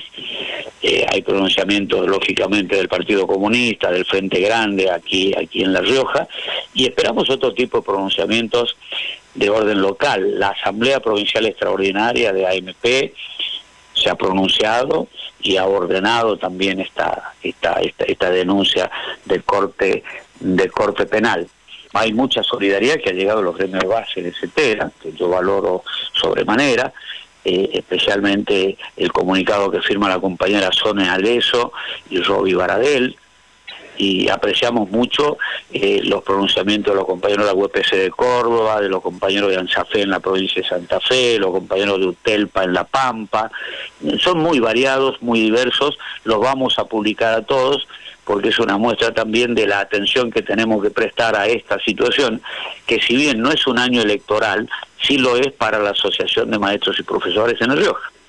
Pero lo importante es que nos encuentra muy unificado, con, con movilizaciones ayer, hoy, mañana. Muchísimas gracias. Un abrazo inmenso para todas y todas. Bueno, eh, Rogelio de Leonardo, quien comentaba también los um, saludos o la, la, la, solidaridad también por parte de Roberto Baradel, de Y Sonia Leso también, ¿no? Secretaria General de CETERA. Sí, la, Verdad, propia Secretaría de Derechos Humanos de la provincia de La Rioja Exactamente. ha tenido la solidaridad, además de la solidaridad de lo que exigimos desde estos micrófonos a, los, a los funcionarios de La Rioja y a cualquiera que esté involucrado en funciones públicas cuando se dan estas situaciones de persecución, de persecución a un dirigente histórico, a un luchador histórico por, por los derechos humanos, por el derecho a la educación y gremial como es Rogelio, es que este, pongan manos en el asunto ante el crecimiento del fascismo y de, y de la persecución política, ¿no? Digamos, Claro. Está muy bien el mensaje, está muy bien el apoyo, pero evidentemente tienen que cumplir una función como Estado que son. Vamos a compartir con ustedes otro audio de Rogelio de Leonardi, quien eh, comenta sobre su vínculo con la liga.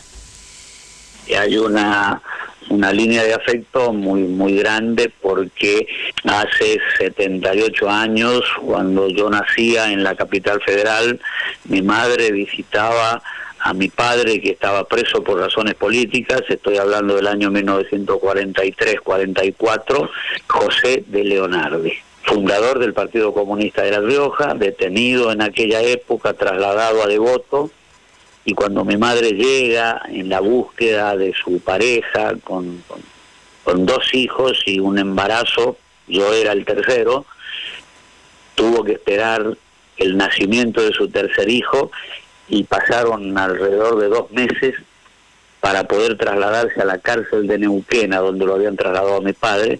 Todo este periplo en la capital federal, en la ciudad de Neuquén, tuvo el auxilio permanente de la Liga Argentina en aquella época de los derechos del hombre. A mí me tocó vivir la misma situación porque yo estuve preso a partir del 24 de marzo de 1973 por tres años y medios, fuera de la provincia también. Nos llevaron a diversas cárceles en la República Argentina y en todas estas instancias mis hijos fueron auxiliados por la Liga Argentina por los Derechos del Hombre y bueno, este es un recuerdo muy grato. Nosotros tenemos constituida acá en la provincia de La Rioja con domicilio concreto. Eh, estamos trabajando, tratando de prolijar un trabajo intenso porque creemos que lo merece la liga y ya tiene una presencia importante aquí en nuestro lugar. Eh, hemos hecho un convite en su momento a, a nuestra compañera presidenta actual. Eh, creo que lo vamos a hacer en, en algún momento de este año. Yo nos lo hemos propuesto, así que va a ser muy grato seguramente ese, ese encuentro por lo que significa eh, el negrito y lo que significa Iris y lo que significa la lucha por los derechos humanos en la República Argentina. Y ese era la- el vínculo con la liga. Y él hablaba de su mamá, su mamá Doral- María Doralinda Zagarra, de Leonardi. El de no me gusta, pero eso es cuestión mía. bueno, esa era su mamá entonces que andaba mm, acompañando a su esposo, ¿no? Quien había sido, quien estaba preso aquí, como bien lo decía Rogelio. Bueno, reiteramos nuestro mm, nuestra solidaridad por esta, esta persecución ¿no? que ha estado sufriendo el secretario de Derechos Humanos de la CETERA y secretario general de la Asociación de Maestros y Profesores de La Rioja. Separamos y venimos.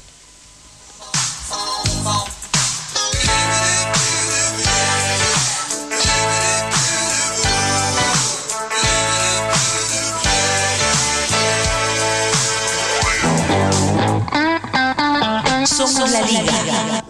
30.000 razones para, no bajar los brazos. Entrevistas. Y ya estamos comunicados con Walter Bosicio, él es docente, investigador de la Universidad Arturo Jaureche, con quien vamos a charlar sobre el tema que hablábamos hoy, ¿no? Lesa humanidad y el poder económico. Olivier Rebursen, Mariens Monzón, te saludamos. Bienvenido, Walter Bosicio. Hola Walter, ¿cómo Hola, estás? Hola, ¿qué tal? ¿Cómo están? Un gusto. Qué Hola, bueno, ¿qué tal, qué bueno, qué bueno verte acá en la computadora y poder hablar contigo para el programa de la liga. Te agradecemos mucho esta participación. Bueno, lo que nos trae tu presencia, afortunadamente, y no tanto a veces en esta situación, tiene que ver con este el fallo que dictó el Tribunal Oral Federal número 5 hace muy poco, este, en un mar, en el marco de una causa que vos has investigado mucho, junto con sus, sus circunstancias, junto con el historiador Bruno Napoli y la antropóloga Celeste Perosino, y que nos ha, nos ha hecho conocernos precisamente y, y disfrutar de, de tu sapiencia que tiene que ver con el poder económico y básicamente con eh, lo que fue la Comisión Nacional de Valores y este y, su intervención como parte del poder económico y del plan de Martínez de. Recordemos que hace dos años empezó la causa Chavane Grassi que tenía como acusado precisamente quien fue el presidente de la Comisión Nacional de Valores, Alfredo Chevarne, un abogado muy amigo de Martínez de Oz, este, por el secuestro y, y torturas de 28 personas en Campo de Mayo, este, muchos de ellos ejecutivos de empresas, abogados, es decir, algo distinto a lo que uno imagina las víctimas del terrorismo de Estado, pero que mostró claramente la maquinaria de poder de la dictadura, incluso hacia algunos de sus pares en esa avidez económica. Por eso nos interesaba hablar contigo, Walter. Bien, sí, sí, sí, eh, son, bueno, hechos este, trágicos de nuestra historia que seguimos todavía tramitando, ¿no? En nuestra sociedad argentina. Este, los procesos de memoria, verdad y justicia, este, bueno, son de, de largo aliento, ¿no? Diríamos. Pero bueno, también demostramos como sociedad que estamos en ese camino, que la Argentina no ha buscado la venganza, sino que este, justamente el reclamo de justicia, sobre todo por la gran enseñanza ¿no? que las madres este, y abuelas este, de Plaza de Mayo, las madres y abuelas desaparecidos y lo mismo los familiares, este, y luego los hijos e hijas pusieron en marcha. Así que esa es una gran enseñanza y en esta misma línea, digamos, con, con temáticas este, tal vez algo diferentes a los, a los procesos de reclamo ¿no? por la verdad de los paraderos de las personas este, detenidas desaparecidas, eh, está este tipo de casos como el de la causa de Chavane Grassi, que tocan, digamos, líneas ligadas al poder económico pero desde otro lugar, ¿no? No, no desde la responsabilidad empresarial eh, y complicidad, digamos, con las fuerzas militares en la represión a los trabajadores, secuestro, desaparición de trabajadores, sino en este caso eh, ponen en marcha y muestra cómo también ese poder militar y civil, ¿no? Por eso decimos cívico-militar, pero además, más que civil en general, nosotros llamamos militar corporativo concentrado, como actores referentes del campo económico, los grandes grupos económicos tomaron el Estado y dirimieron sus conflictos también al, de- al interior de la, de la propia clase, ¿no? al interior de la clase burguesa, la clase dirigente empresaria, este, usando el aparato represivo también del Estado. ¿no? Y esta es una causa señera en ese sentido, porque muestra cómo una figura de alta responsabilidad en el manejo del gobierno dictatorial, digamos un número tres podríamos decir, en la medida en que eh, tenemos este, la presidencia en manos de Videla y la Junta, luego al ministro de Economía Martínez de Oz y en tercer lugar, digamos a este, Juan Alfredo Echevarne, este, a cargo de la Comisión Nacional de Valores, como vos bien mencionabas, que es un organismo rector del Estado en el control y la regulación del mercado bursátil, la bolsa, las acciones, los bonos. ¿no? La otra pata complementaria a este sector es el Banco Central de la República Argentina, que se encarga de regular el sistema bancario. Eh, y allí vemos cómo desde este lugar del Estado, eh, esta figura, este, en connivencia, cabe pensar, digamos, también con este, intereses que tocaban a, a José Alfredo Martínez de Oz, este, operaron sobre un grupo económico en particular, como fue sobre todo el grupo este, Grassi. Eh, la causa, digamos, que se puso en juego dentro de este juicio tuvo que ver con este, la denominación de causa Banco de Burlingame, porque el objeto o el bien que estaba en disputa era ese banco, pero atrás de, eh, de una serie de situaciones ligadas a la compra y venta de ese banco, este, se suscitaban otros intereses. ¿no? Esto es lo que esa causa pone de relieve y muestra entonces cómo eh, se intervino ¿no? directamente desde el poder estatal contra determinados grupos económicos en favor de otros, en favor de otros. Este, justamente, bueno, lo- la noticia de los últimos meses y este y esta semana se con- la semana pasada se conocieron los fundamentos es que el Tribunal Oral 5 en un voto quebrado, en un voto partido, como se dice jurídicamente, dos eh, de los jueces, Paliotti y Obligado, decidieron absolver a Echevarne, mientras que el fallo, el voto del doctor Grunberg era partidario de condenarlo, digamos, por su participación, porque las investigaciones, como la de ustedes, la tuya con Bruno y este y Celeste, y también este el propio auto de procesamiento de- que dictó el juez Rafecas, el juez de instrucción, daban cuenta de que fue todo un equipo estatal que trabajaba, además del grupo de tareas de Campo de Mayo, que fue el que participó con- contra estos 28 víctimas, un equipo estatal de investigadores, de abogados, de analistas financieros, digamos, es decir, muestra claramente la utilización de los mecanismos del Estado y este y un, en un marco de clandestinidad para eh, para ganar, para asegurar negocios. Sin embargo, Echevarne zafó, para decirlo de alguna manera. ¿Qué análisis haces vos y ya casi terminando la nota, lamentablemente, tenemos lugar para un- una o dos preguntas más, pero digamos es decir, si esto afecta la posibilidad de la continuidad de los juicios en torno al poder económico. Bueno, en realidad vuelvo tal vez a, la- a este, a esta frase de inicio, ¿no? digamos, a la cuestión de que el proceso Memoria, Verdad y Justicia es de largo aliento también. ¿no? Eh, lamentablemente, eh, en la medida en que pasa el tiempo, se van logrando con, digamos, situaciones que son desventajosas para la justicia y para las víctimas en particular y también para toda la sociedad, pero que tiene que ver con que en la medida en que se estiran los tiempos, este, muchos de los represores este, y criminales eh, logran zafar de la justicia, ¿no? Entonces logran una situación de impunidad, ¿no? Una impunidad biológica sobre todo. Eh, en esta causa en particular, como bien señalás, que fue, digamos, un fallo dividido, pero lamentablemente la propia jueza que dirigía, digamos, el, el juicio, este Pagliotti, también votó a favor de este, la excepción de, de esta causa, ¿no? A la liberación de Echevarne. Eh, entonces, lo que vemos acá es que hay núcleos del Poder Judicial muy entramados, digamos, con los intereses del Poder Económico. Totalmente. Y esta causa va a ser apelada. La Fiscalía y también este, partes de, de las víctimas, como el caso Grassi, este, también van a este, solicitar que se revea en Cámara este, Superior, ¿no? de casación, porque las pruebas fueron más que numerosas, más de cientos de pruebas este, recolectadas. Eh, es más, el proceso judicial fue permitiendo profundizar aún más los indicios este, y las pruebas contundentes de la participación de Echevarne, pero así todo este, logró esquivar ¿no? este, con, con esta anuencia de estos otros jueces. Entonces, la situación particular que se da acá no es única, porque también lo vemos en el caso de Blaquier, el presidente ¿no? y dueño de Ledesma en Jujuy, dueño de todo Libertador General San Martín, decir, que también obtuvo una excepción, un permiso por avanzada edad. ¿no? Alguien que tiene más que numerosas pruebas en su contra.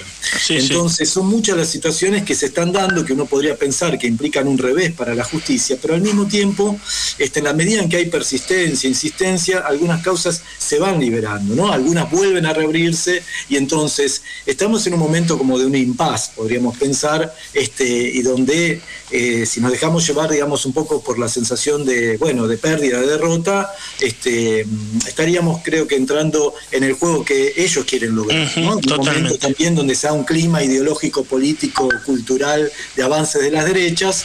Bueno, este, vemos esas tramas como operan, ¿no? Tramas que hoy las llamaríamos también en muchos casos lawfare, ¿no? Esas guerras este, político-mediáticas y jurídicas. Bueno, las vemos en acción. Este caso demuestra también cómo el lawfare no empezó ahora, como es parte del juego de hace muchas décadas y la última dictadura, dentro de los poderes civiles puso en juego eso mismo también, ¿no? Eh, pero bueno, yo creo que tenemos que seguir insistiendo, este, hay muchas causas abiertas donde también se están juzgando, generalmente eh, los juicios recaen más sobre los, los propios represores militares, ¿no? Digamos, las condenas. Sí, de hecho Y- aquí fue el- condenado Guglielminetti, digamos, Exacto, este, sí, pero exacto. sí, el poder económico encuentra las vías. Por eso yo creo, Walter, para despedirte y agradeciéndote infinitamente esta participación, que esperamos que sea cada vez más más seguido, porque es buenísimo que podamos hablar de estos temas. Este, eh, la una reflexión, quería ver tu opinión, digamos, la necesidad de que el Estado vuelva a retomar esto de organizar eh, la investigación, de armar equipos como fue el de ustedes, pero digamos como los equipos de la Secretaría de Derechos Humanos, los programas que profundicen la cuestión de la investigación, del enriquecimiento, de la participación, de la investigación civil, económica, conce- eh, empresarial concentrada, como decís vos, este, es fundamental, digamos, como un apoyo al mecanismo judicial, porque además queda claro que el mecanismo judicial solo no alcanza en la Argentina, en la Argentina de hoy. Plenamente, además es, es, es, un, es un aparato de poder más, ¿no? Digamos, que es inter- interdependiente del poder este, ejecutivo y del poder legislativo, digamos, esa, esa disputa acerca de tratar de autonomizar, de independizar al poder judicial como si eso le garantizara mayor transparencia, es una mera fantasía, ¿no? Este, es realmente una falacia operativa que permite que este, las los núcleos invisibles que no se ven, digamos, de esos lazos operen, digamos, con mayor contundencia. Entonces, eh, desde el Estado, los otros aparatos del Estado y desde la sociedad civil tenemos que seguir organizándonos para fortalecer el reclamo de la verdad y de la justicia y eso implica mantener viva la memoria, ¿no? A flor de piel, que eso es lo que venimos haciendo. Pero bueno, son batallas que se dan una y otra vez. Este, por eso, igualmente Argentina, frente a otros países, este, bueno, muestra una garra que, que, que, bueno, que no, no está presente en otros lugares. ¿no? Eso también nos, nos da, a pesar del desgaste, también fortaleza para seguir este camino. ¿no? Eh, en el caso, por ejemplo, la Secretaría de Derechos Humanos con estos temas de responsabilidad civil y empresarial ha creado una unidad especial de investigación que la coordina Victoria Basualdo, con un equipo también de investigadores, colegas este, de varias universidades, este, los delitos de lesa humanidad con motivación económica. Bueno, eso es, es también un principio donde desde las ciencias sociales acompañamos este, al discurso jurídico para que tenga también mayor precisión, alcance, noción y que se puedan este, fortalecer las pruebas, ¿no? las pruebas de contexto para entender bien qué es lo que sucedió. Porque si no pareciera que los únicos responsables son los que este, fueron y fueron la mano de obra, digamos, que operó, ¿no? secuestrando, condenando, pero todo el andamiaje este, por detrás y por costado y por delante que lo sostuvo es parte también del mismo sistema. Totalmente. Esto que vos mencionabas en la causa este, contra Echevarne, lo que se ve es que él tomó la decisión de enviar a cuatro peritos, ¿sí? contables, este, a trabajar dentro del Campo de Mayo, y lo mismo hizo este, el Banco Central. Totalmente. Entonces, estuvieron trabajando activamente civiles, generando cuestionarios para poder intervenir en los interrogatorios, porque los militares no sabían qué preguntarles, porque no eran víctimas, este, entre comillas, subversivas políticas, sino que tenían ahí a empresarios con quienes también tenían de repente relaciones. Esta Sí, era situación anormal. Hasta negocios ¿no? comunes. Walter, te queremos agradecer muchísimo la participación en el programa. Ya nos estamos yendo, ya viene Daniel De Santi Bueno, con su bueno. programa que, que nos sigue, pero simplemente agradecerte la participación y la claridad de tus palabras. Seguiremos hablando. Es- desde ya este, en contacto y es muy importante esta tarea que realizan porque tenemos que seguir difundiendo, dando a conocer este proceso implica memoria colectiva, conciencia colectiva y acciones prácticas concretas. Así que estamos en ese camino. Y este, muchas, muchas gracias. Abrazo. Un abrazo grande. Entrevistas. A ligar, mi amor. Abrazamos las luchas del pueblo.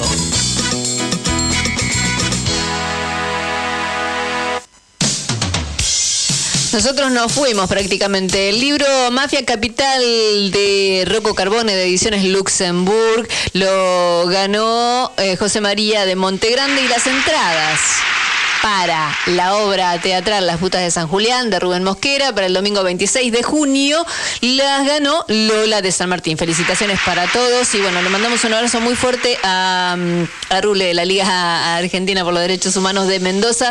En la próxima semana lo tendremos por aquí en su audio. También a Nora Leguizamón, muchísimas gracias, que fue quien eh, se ocupó de producir el- los audios. nota con- La nota con, con Leonardi. Mohamed. Exactamente. Ah, no, con- Bueno, en realidad están todas, eh, Nora Podesta también, por supuesto, es nuestra producción, ¿no? Así que esa es la, cuestión. Gracias a todos y a Paloma García también por eh, estar siempre atenta a nuestras necesidades culturales. Muchísimas gracias.